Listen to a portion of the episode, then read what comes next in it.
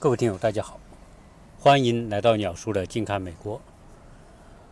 呃，在过去的几期节目里面呢，都是以聊当前的美国大家关注的大选为主。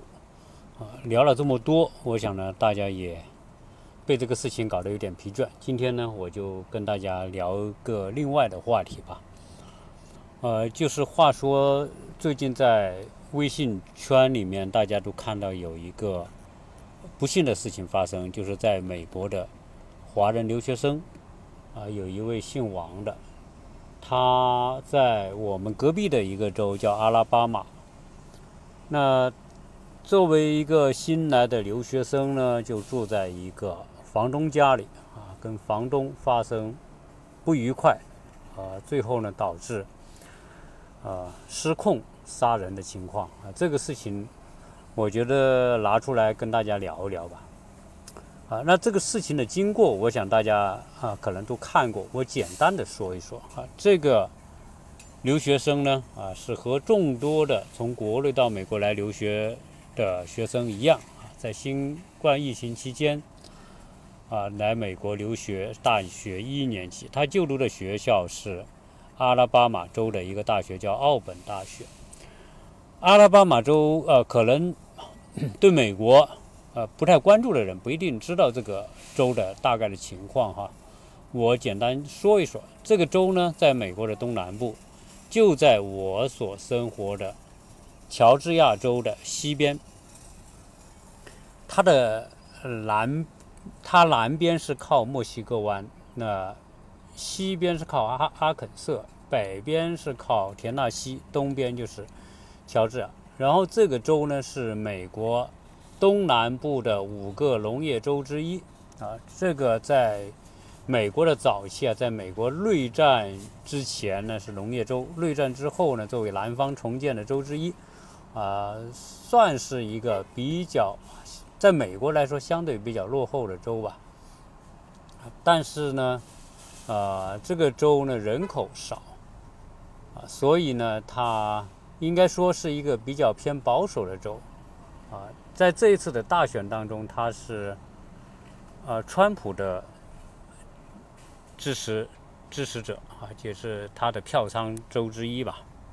那奥本大学呢，是阿拉巴马州比较好的综合性的研究型公立大学之一啊，算是不错的大学了。那这位啊留学生呢，他是姓王，那。二十一岁，那这个年龄应该说离开父母啊，自己到一个新的国家来，那有个适应过程。那那由于啊也是别人的引荐吧，那么就认识了这个房东啊。后来呢就说哎想找地方住，那说希望能够住到他家来。那这个房东呢也接受。那房东呢也是一对华人夫妇。大概四十岁左右，男的呢是在美国一个大学的博士后，大概是做研究工作啊。女的呢是一个做点普通工作，然后兼啊出租自己的房子啊为主。那话说，这个男孩子住到这个房东家，实际上是没有多长时间，大概也就是一个月左右的时间。呃，产生了很多的冲突。首先是关于这个住进来之后隔离的问题，啊，那那因为现在这个疫情期间呢，所以这个女房东就要求这个男孩子呢，就你先，他是住在楼上，那就先隔离，隔离两个星期啊。这个事情呢，后来也就算做到了。那由于这边呢夏天比较热，那那由于这个女的怕什么呢？怕这个。新冠疫情的传染，开始没给空调，后来这个留学生提出要空调啊，后来也算给空调了。那么结果呢？啊，睡到第十天之后呢，结果他的那个床呢，这个床架给塌下去了。那这个事情呢，这个房东太太就说：“哎，这个床你搞坏了，那要要要他赔钱。”大概就是这些事情吧。然后。啊，还有一些其他的了，就是说，总体来说呢，是这个女房东呢是比较比较仔细的一个人啊，也算是比较计较啊。比如说，啊，他们经常会就一些很小的事情发生冲突，比如说这个男孩子你穿着什么鞋子啊，穿着什么袜子，因为中国人肯定是脱鞋了，然后他穿着什么什么什么袜子在在木地板走，损害他的木地板等等，反正是很多这些乱七八糟的事，然后又说使用什么洗衣机呢啊，用风干用的时间太长，耗电费啊。啊，有时候呢去机场接送个人啊，说好多少钱，然后呢上完之后呢又要提价啊，所以呢这件事情呢就是搞得这个留学生特别不爽啊。一个月之后呢就搬出去，搬出去之后呢，啊双方的矛盾呢本来以为搬出去就可以激化，结果呢搬出去后矛盾继续激化，就是啊他们都在这些朋友圈里面，在一些。啊，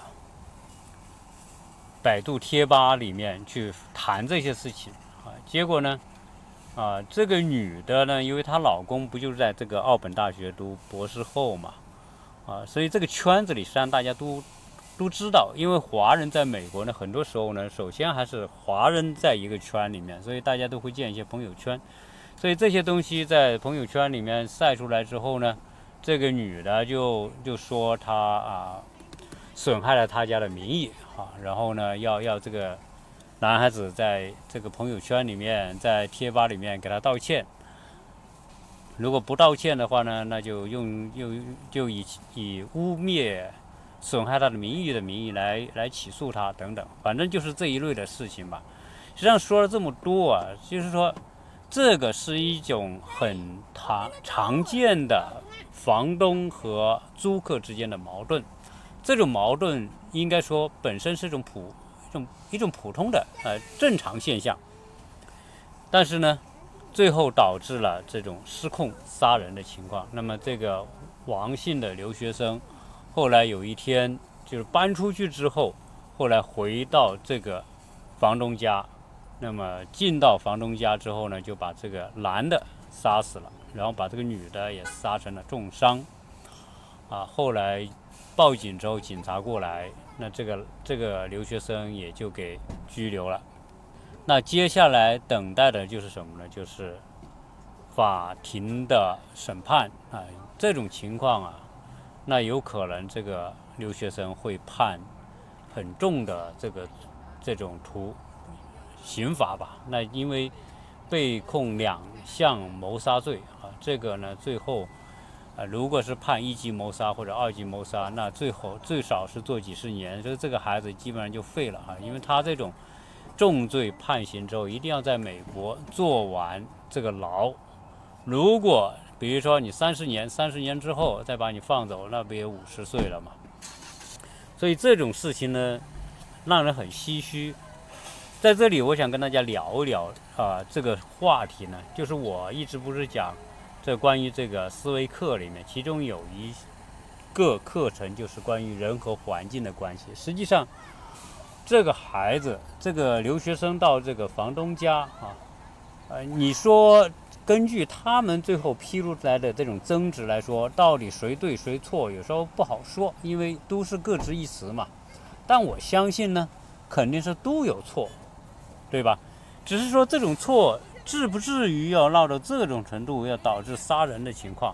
那这种出现这种情况，我觉得啊，更多的问题啊，应该是出现在这个留学生身上。以以目前的舆论，可能大家都很多人同情这个留学生，谴责这个女房东哈，主要是这个女房东太计较啊，鸡毛蒜皮的事也作为一件很大的事情来说，而且呢，这个经常啊去告状，告这个给这个。孩子的父母打电话呀，或者是呃反映这些情况告状。那对于这样一个留学生来说，啊，反映一个什么问题呢？就是这个学生啊，本身对这种环境、对这种社会、对这种他来到美国之后所要遇到的各种问题，没有充分的思想准备，可能他就没有感觉到他怎么会遇到这么一个房东。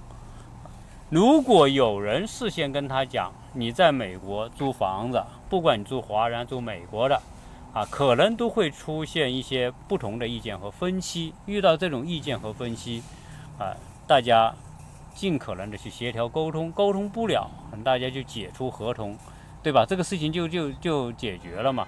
但是对于这样一个没有见过世面的一个孩子，更没有了解到人走出家庭之后，你进入一个新的环境，自己和环境之间的关系，在这一点上来说，可能之前他就没有接受过这种相关的教育。啊，因此在他的思想里面根本没有这种思想准备，没有这种思想准备，就说明什么呢？说明这个孩子啊，他在他的思维、意识和观念里面，他容纳这种事情的空间根本没有打开，在他的思想当中，认为这些东西不应该发生，而恰恰相反，对于他这样一个一步从中国跨出到美国来的这个孩子。应该有人跟他去做各种各样的事先的沟通，让他知道这种事情不可预见的事情都有可能发生。啊，首先让他要有这样一个意识，也算也算是个预防针吧。那我这里讲啊，这种事情呢是一个典型的个人和环境的关系，以及个人和环境冲突的一个问题。实际上，人一生都要面临自己和环境的协调、和谐相处的问题。当然，呃，如果一个人在思维上有过这种训练呢，那他就不至于遇到这个事情的时候呢出现失控。呃，我个人在分析这个事情的时候这样讲：人出生下来，他就面临一个自己。和他的环境相处的问题，往往来说，很多时候呢，一个小孩没有出生之前，他也存在自己和环境的相处，只是那种在母亲的肚子里的时候啊，在子宫里面的时候，他实际上呢，啊，这是上帝安排的，你生生活在活在自己的。妈妈的这个肚子里，对吧？那个当然是一种啊最舒适的状态，受到很好的呵护，对吧？也没有危险啊，所以呢啊那种环境呢不存在说他要去认识环境，或者是呃去开启自己对环境的了解。但是当他离开母体来到这个世界之后呢，他就面临这个问题。而且这个问题是终身的，而以我个人，我原来也也上过一些课，我我上过各种各样的课啊，其中有一种课呢是叫叫我们说的风水课嘛啊，实际上呃，在国内呢很多人都啊相信这个东西，那么我呢也去上这个课，上这个课之后呢，我就得到一个认知，叫什么呢？实际上呢，啊人。首先处于一种阴阳的环境当中，对于每一个个体的人，首先他是阴性还是阳性呢？我想大家可能都首先或或者大家说我都不信这个东西，你跟我谈阴阳没有用啊。但我想告诉大家，实际上这个是有用的。呃，首先我们要认知一下什么是阴，什么是阳，对吧？你说阴阳，大家怎么去理解啊？我们学画画的人啊，都会有有，比如说你看些图，叫阴图和阳图，对吧？啊，这就有阴阳了。那什么是阴图，什么是阳图呢？当你看到一个字，比如说这个字是在一个黑色的背景之下的白色的字，那我们就说什么呢？说这个字它所处的环境是在一个阴的环境当中，它被。黑色包围。如果反过来，这个字是在白色的纸上，一个黑色的字，那么我们就说这个字是处于阳的状态，就凸起的状态。所以凸起的、突出的就叫阳，然后呢，凹陷下去的就叫阴。如果这个大家还不容易理解的话，那么我就再举个例子。为什么女性都叫阴性，男性都叫阳性，对吧？那这个呢，和早期人类最原始的生殖状态就看得出来。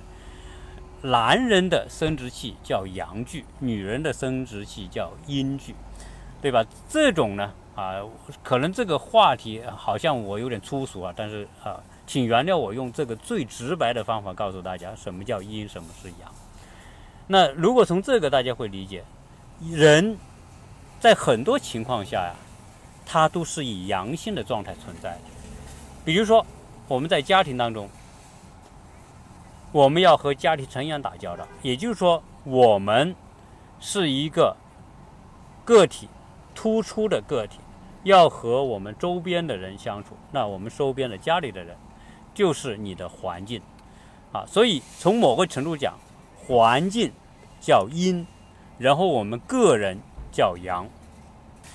如果以此推而广之，你到学校里面，学校所有的同学。和老师说是你身边围绕在你身边的人，这些就是你的，它就是相对你而言，它就是一个阴性的环境，呃，你要进入的环境里面，你个人是阳性的，你进入单位一样的，你的同事是阴的一个环境，你是这个环境当中的阳的那一部分，啊，那以此类推吧。不管你是接触的新新认识的人、老老朋友，当你和你周边的人所发生的这种处境和关系的时候，你就是属于那个阳的角色，然后你周边的人就是阴的角色。当然，反过来这也成立。当你在一个班上，突然有一个同学转学转到你班上。那这个同学就是阳的那一部分，然后你和其他的同学就是阴的那一部分。所以人呢，实际上呢，无时无刻，要么你是以阳的角色出现在一个环境，要么你是以阴的角色出现在一个环境当中。那么阴阳如何相处，就是人和环境如何打交道的问题。我们再回到这个案件上，这个。王姓的留学生之所以会因为愤怒，最后呢起杀机，那这里面主要是这个留学生本身，他觉得他受到了伤害，或者他觉得忍受不了女房东对他的种种的压力，在这两者的关系当中，实际上不可改变的，基本上是这个房东的。态度和他的家庭环境，因为在一个四十多岁的一个人来说，他所形成的家庭的习惯、家庭的生活的方式，呃，以及他的对于金钱的态度，这些东西都是很难改变的。所以，真正来说，要改变的或者能改变的，只是这个留学生，因为你是在别人的环境当中。别人不太可能因为你去改变他，也作为这个环境不会因人而变，而只有人因环境而变。如果这个小孩能够懂得这个道理，那他就不会最后产生那种不可挽回的行为。而且，如果我们换个角度来看，实际上这个你所居住的这个房东的家居的环境以及。以及你要打交道这些人，就是你的个人塑造的一部分。有时候我们从一个呃很很简单的道理来看，作为一个胎儿在母体里面，那是母体的环境在孕育他。作为胎儿的状态，那他就自然而然的接受了那样一个母体的环境，他所。吸收的氧气以及他所获得的养料，都是通过母体的脐带传递给他的，这个是天天生上帝带来的。但是当这个胎儿一旦离开了母体，特别是当他长大之后，我们就没办法，或者我们就就已经失去了对这个母体的感知能力，因为我们说我们所生存的每个阶段、每个环境，不管是在家里，还是在学校，还是在工作单位，还是在社会，你都是在一个母体当中。如果我们能够把我们生存的环境看成一个母体，而我们是处于这个母体当中，那么我们和这个母体要有一个好的契合度，而这个好的契合度，已经是需要靠自己的理解来建立的。如果我们这样去理解，实际上我们在每个阶段所遇到的种种的人、种种的事、各种不开心的、让你难受的事情，你都把它当成是这个。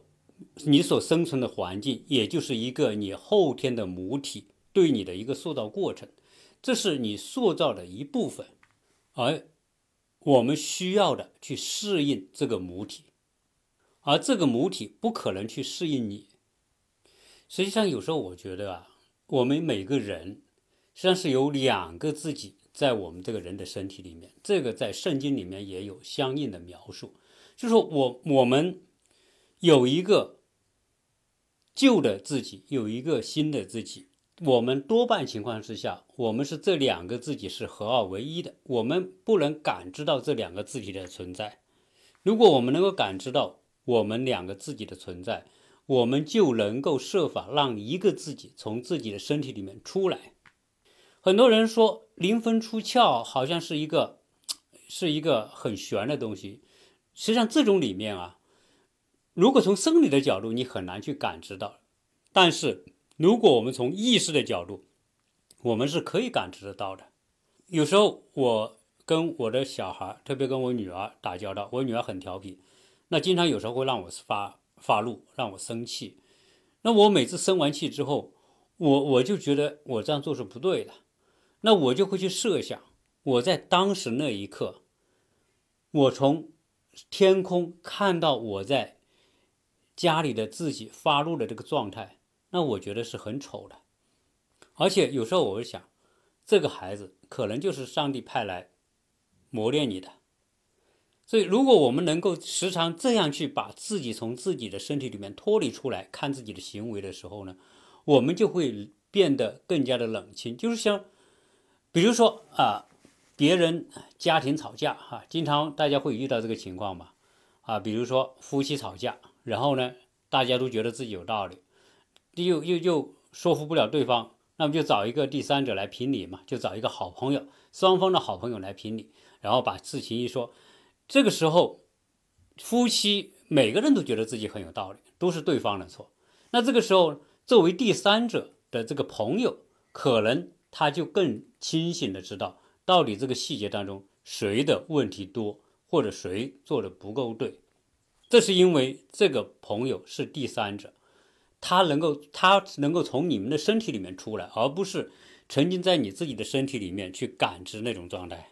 所以这个小留学生，如果在住进别人家里之前，就有人跟他做这样的沟通，或者做这样的提醒，或者这个孩子平时有一个很好的沟通对象，或者是他的父母，或者是他有这样的朋友。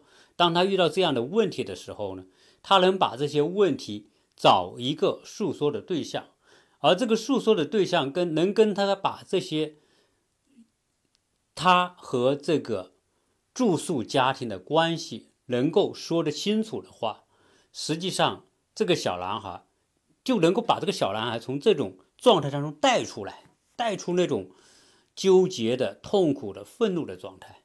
所以很多时候，我们每个人处于这种状态，我们往往是不自知的。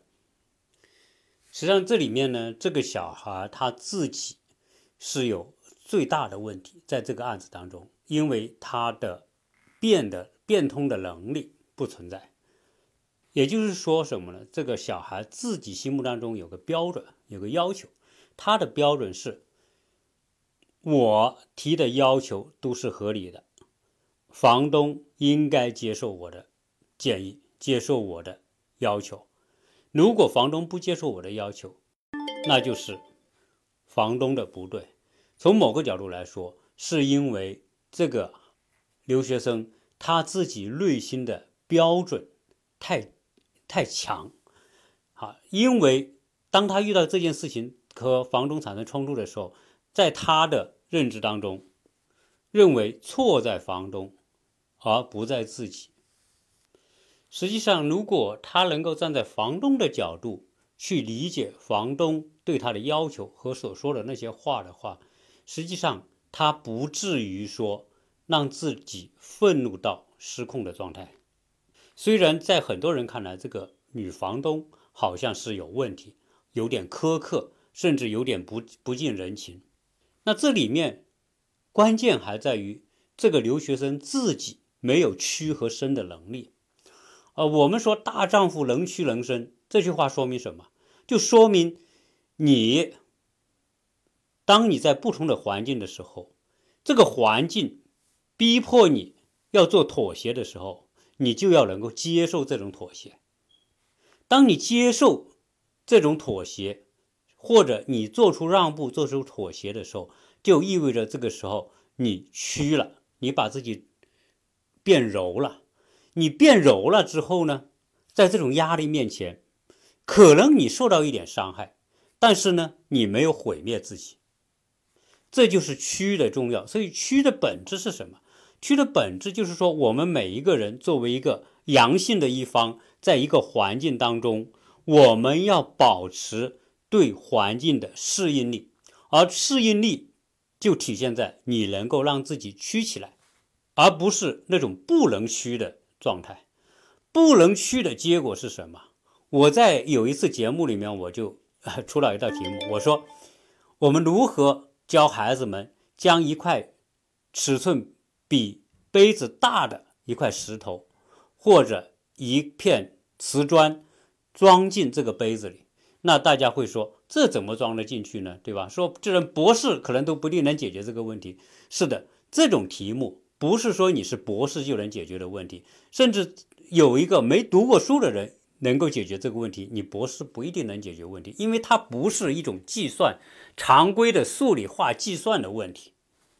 因为将一块石头尺寸比杯子大这块石头要装进这个杯子，就意味着什么呢？按照常规的思维，它是装不进去的，就是说。两个人，夫妻两个，如果性格不合，你要非得让他在一起生活，他就没办法生活下去，道理是一样嘛。如果要生活下去怎么办呢？对吧？那就必须有一个人做妥协嘛。我们看日常生活当中，有些夫妻吵架吵架吵得不可开交，最后离婚了，那就是因为谁谁都不愿妥协，就是这个这个杯子和这块石头都是硬的，对吧？那你说？大家都适应的情况之下，你就有两种结果，一种结果就是家破人亡，或者就是出现各种啊离奇的那种啊杀人呐，或者是伤人呐这种情况，对吗？那如果有一方能够委屈受得了这个委屈，或者能够接纳对方的这种不好的态度和方式，那这种关系它就能够存在。所以，还是拿这块石头和这杯子来说，不是装不进去，你就得改变这块石头。在这个杯子里，在这种两者关系当中，杯子还是那个杯子，但是你石头把它打碎了，你就能装进去，或者装进一部分，对吧？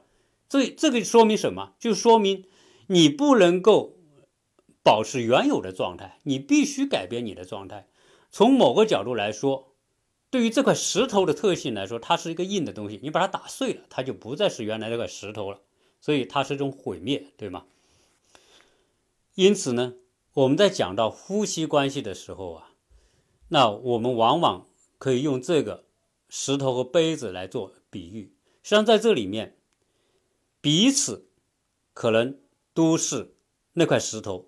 或者是那个杯子，因此你说啊，现在很多年轻人要结婚，结婚不到一年，不到几个月，对吧？闪婚又闪离，说明什么？就说明他们对这他和对方应该以何种方式来相处，根本就没有一个认知，以及自己该扮演什么角色。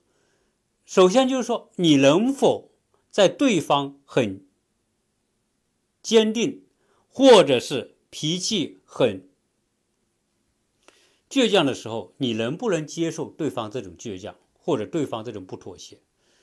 那你如果对方不妥协，那你你必须妥协。如果你要跟他在一起，如果你说哦，我也是一个不能妥协的人，我也是一个很倔强的人，他也是个很倔强的人，那就对不起。这这是就是一块石大石头一个杯子之间的道理，你就不应该去去相处在一起。你相处在一起的结果，你就得粉碎一方。那你该干嘛？那你该去寻找。如果你是那个那块石头，那你应该找个柔性的、有弹性的杯子。啊，实在不行，我能把它塞进去，但杯子还不会破，因为它有弹性。或者，对方是一个陶瓷的杯子，那你就不要是那块石头，你可能是泥巴，可能你是一块面团，可能你是一张纸，或或者是其他的。所以这这个之间才会有一种可配性。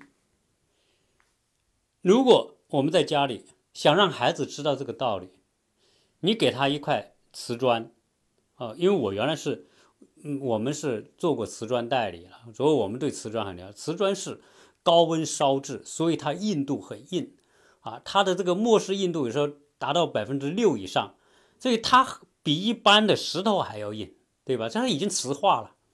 那一片瓷砖，如果你把它往水泥地上一扔，大概百分之九十九的概率，这个瓷砖就要破掉了，就碎掉了。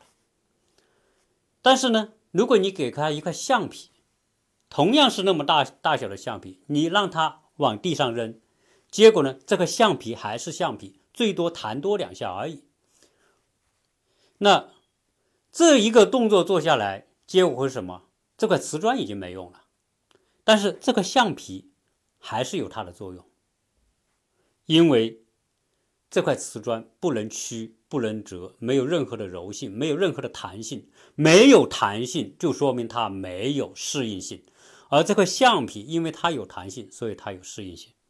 因此，我觉得小对于小孩来说，如何从小就接受这种教育，让他从各种的言传身教当中，从各种的好玩的实验当中去悟出一些道理。而且接受这种道理，变成他的思维观念当中的一部分。在任何情况之下，如何让自己变成一块橡胶或者一块橡皮，而不要成为一块硬化或者瓷化了的一块瓷砖？虽然这块瓷砖也有它的用处，但是这块瓷砖被粉碎的概率要远远大过于一块橡皮。那大家会说，那瓷砖也有它的用处啊？对呀，瓷砖当然有它的用处，但是你让别人去瓷砖嘛？为什么你自己要做这块瓷砖呢？为什么你要让自己孩子去做这块，在一定的环境之下，他必须粉碎自己的那种、那种、那种东西呢？所以这个案子告诉我们，实际上在这里面，这个留学生就是一块过早硬化了的材料，才会导致他屈不了。生不了，因此过早的赔上了自己的宝贵的青春和人生。实际上，我们呃现在谈的很多的是关于啊美国的总统大选，这里面的一个绝对的主角就是川普本人。所以我在做节目的时候，我谈到这一次的美国总统大选是美国历史上最重要的一次选举，一百多年来。美国的媒体也是这么评价的，而这一次最重要的选举，本质上来说，不是川普和拜登的竞选，而是川普自己和自己的竞选。因为在这种情况之下，换了任任何一个人，只要不是川普的，都可能得到很多人的投票，因为。在这一次来说，很多人要做的是如何把川普选下去。至于和他竞选的是谁，已经一点都不重要了。那为什么会有这个情况？我们就知道，实际上川普本人就是我们刚才说的那种情况，就是他是一个个性特别强悍的这样一个人。那个性强悍，说明什么？不管怎么样哈，不管他做到多大的位置，那他还是属于阳性的一面，他还是一个阳具。那他要放到某一个环境当中去，那过往他很成功，那我们只能是说他过去运气好，他所遇到的环境，他很强硬、很强大，过去他所遇到的环境都给他做出了一定的妥协，让他有成功的机会。虽然他曾经几次失败、破产，但是他又崛起，但并不等于。他的这些东西在成为美国总统之后，还能够一如既往的这样做。他过去做生意、做交易成功，他的交易的艺术可以在过去的商场环境当中成功，并不等于他在今天的权力中心作为一个总统还能够一如既往的成功。因为现在看到他是一个特别不愿意屈和不能折的人。所以他是一个没什么柔性的人，正因为他没有柔性，所以他所处的环境，他是他周围的环境，就是他伤害到了他周围的环境，不管这个周围的环境是他对立的选民，还是对立的政党，还是政坛上他的对手，甚至我也多次讲到，就是他同一个党的共和党的其他的政治人物有。影响力的人物都不支持他，就说明他的刚性、他的强硬是没有选择性的。对于他个人而说，只要对他不利的，那他就会跟人家杠上去，就能跟人家顶上去，就跟人家打起来。所以你现在看他的推特，大部分的推特都是跟在跟别人打嘴仗，都跟别人在干仗了，连同。支持他的福克斯新闻，他都经常表示不满，啊，发出批评的声音。而这个福克斯新闻的老板是默多克，默多克实际上是在二零一六年对他当选总统做出巨大支持的一个人。实际上，他很多时候他还是不满，说明什么？说明这些媒体所做的很多报道还是不能够百分之百符合他的心意。所以他是一个纯粹的人，他是一个率真的人。实际上，他从本质上就是一块磁化了的人，因为他磁化，他已经硬化，他就是这么刚烈。那现在放到国会，国会不对付，是吧？你放到媒体，媒体不对付；放到选民，很多选民也不对付。实际上，他只要稍微拐点弯，他的处境。都不会变成什么呢？变成啊那么多的政治势力团结起来要把它搞下去的这样一个境地，特别是在选民上，他只要稍微能够承认我在疫情当中我有责任，我有做的不好的地方，我准备接下来怎么做，怎么来改变我过去做的不好的，让这个疫情能够更有效的控制。如果你能够说出这种话，那有很多摇摆的人可能就不会摇摆到对方去了。对他的选民做出一种责任的承担，当然是一种屈的表现嘛，就是你说明你还有柔的一面嘛。如果你能够表现出、展现出柔的一面，那实际上呢？你是可以让很获得很多人的原谅和谅解的，所以现在川普能不能在他这种让强硬进行到底的状态之下赢得这场选举，实际上这个悬念啊，我们说从现在的民调来说，他是不利的，而且现在的媒体众多的媒体也没有帮他。那现在关于拜登的儿子的事情。也没有像他想象的那么重磅重磅，然后呢，啊，带来那么大的舆论的冲击啊，所以这种情况之下，说明什么？说明这些媒体啊，根本上来说就是不想支持他。而且我们从现在看到，民主党在做的很多事情，国会做的很多事情，媒体做的很多事情，心目当中只有一个目标，就是要把川普选下去。啊，这个叫什么？几乎可以达到他的反对力量叫同仇敌忾的境界。如果他不是因为强大到这个这个不可原谅的程度，都不至于把这些人团结在一起来针对他一个人啊，所以才会有我前面节目讲到的，他现在不得不。通过大规模的线下造势，通过大规模的扫楼，啊，这个扫就是一家一户哈，线下的这种活动，来弥补他在那方面，因为有很多的人，很多的普通老百姓还认可他、支持他，所以这已经成为他唯一可以依赖的力量。相比之下，拜登各方面。都表现的不如他那么有个性，那么强硬，各方面也没有优势，年龄也比他大，说话经常说错话，还是还忘记说话，对吧？就这么一个人，竟然现在都可以摆在台上跟他 PK，说明什么？说明叫物极必反了。当你强硬、刚性、磁化到一定的程度，你对谁都是伤害。那既然对谁都是伤害，那这个环境就就会要把你剔除出去的。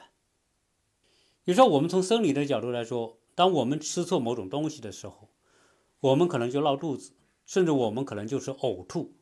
呕吐是什么？呕吐是吃进去的东西和它这个胃之间形成不了共处的状态，它在伤害着这个胃。那这个胃要做的什么？就是把它吐出来。啊，那他就不能容纳你，你就不能在这个环境当中存在啊！所以现在这种 美国选举这种状态，我我可以把它理解为一种政治呕吐的状态，就是大家要把这个东西呕出去啊，把它吐出去，就你就不适合在这个 政坛里面待着呢啊！这就是很很我我我不知道我这样一个比喻是否恰当哈，但是我总感觉到它是有关联性，所以我今天把这个。呃，微信上所看到的这个案子啊，我首先我很为这个留学生惋惜啊，刚刚出来，小伙子也长得挺帅的，对吧？然后呢，好不容易家长把你送到美国来，结果因因为这么一点小事，那就动了杀机，把人杀了。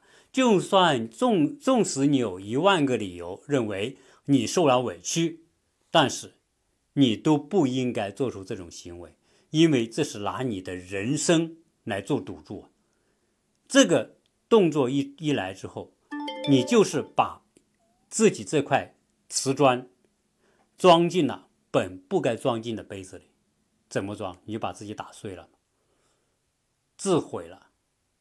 来，那你这个适应环境的最终极的方式，就是通过自毁来把自己装进去。啊，我我把这个事情，我把。我认为的哈，这个实际上在人每一个人和他所处的环境这种阴阳关系，我用这几件事情来做一个例证吧，做一种比喻吧，啊，所以我们时时要记住，我们在阴阳的关系里面，我们作为一个个体，永远都是属于属于什么？是属于阳的一面一方。你周围的环境是阴的一方，你不要试图去改变你周围的环境，而你必须是改变自己。看风水里面啊，为什么人我们经我们经常去思考这个问题啊？那风水师也问你，你觉得在一个房子和在一个人之间，谁是阴的一方，谁是阳的一方？如果你听完我前面的，我相信你很容易理解，每个人都属于阳的一方，然后这个房子就属于阴的一方。我们需要挑选的房子是如何去匹配和适应这个房房子，让这个房子的环境能够对你有帮助。如果这个房子的阴阳关系对你没帮助的时候，你就不要去买这个房子或者去住这个房子。那把这个用婚姻来比喻也是一样的啊，你跟谁结婚，你先要考察清楚，你是愿意做当中的阴者还是做阳的那一方？你必须有人是阴的那一边，或者是阳的那一边。你不能说，哎，我就是很个性，我一定要做阳的那一边，你对方一定是阴的那一边，啊，如果你是这样去选择的话，那有可能你运气没那么好，对方最后呈现出来的他也是阳的一面。所以，我们从这个角度来讲啊，这个大自然真的把这种道理已经告诉我们了。为什么我们叫这个发光的？我们地球围着转的那个星球叫太阳呢，它就是一个阳。太阳在整个宇宙里面，它就是那个阳的一面，它发着光呢，啊，周围都是黑暗的，整个宇宙它在黑暗的宇宙里面，这个黑暗的宇宙环境就是一个阴的一面。那同时我们要知道，在太阳和黑暗的宇宙当中。谁是主动的一方，谁是被动的一方呢？我们知道，宇宙不会因为你太阳而有什么改变，所以你太阳必须努力的发光。太阳是主动的一面。那同样的，我们作为个人，当你进入一个环境当中，环境不会改变，应该改变的是我们作为属于阳的一方的。我们的个体啊，所以要调整的，主动要调整的是阳的一面，去适应阴的一面。这个我觉得才是一个啊最为重要的，这个可以贯通于大自然、宇宙世界和人的社会啊共同的一种可以解释得通的道理。大家可以。结合我刚才讲的这些情况，去尝试着跟自己的孩子们做一些沟通，啊，我我想呢，以后这些孩子你读完高中毕业，离开父母，离开家里，要走上社会，要跟不同的你所不认识、所不了解的人打交道的时候，如何认知自己的角色，如何学会去调整自己，让自己变得有柔性、有弹性。让这种弹性和柔性既不伤害自己，也尽可能的不给你的环境带来更大的伤害，啊，这个是人生最为重要的一种思维方式，也是一种智慧。而这种思维方式，如果你的小孩一旦从小就理解和接受了，有可能对他终身的为人。和自己的人生之路都带来极为正面和积极的影响。呃，这一期呢就跟大家扯这么多啊，呃，可能有话有点多，但是呢，我可能也就是讲通那么一个道理，说了那么多的比喻啊，希望大家能够谅解，也希望大家能够啊有所收获。谢谢大家。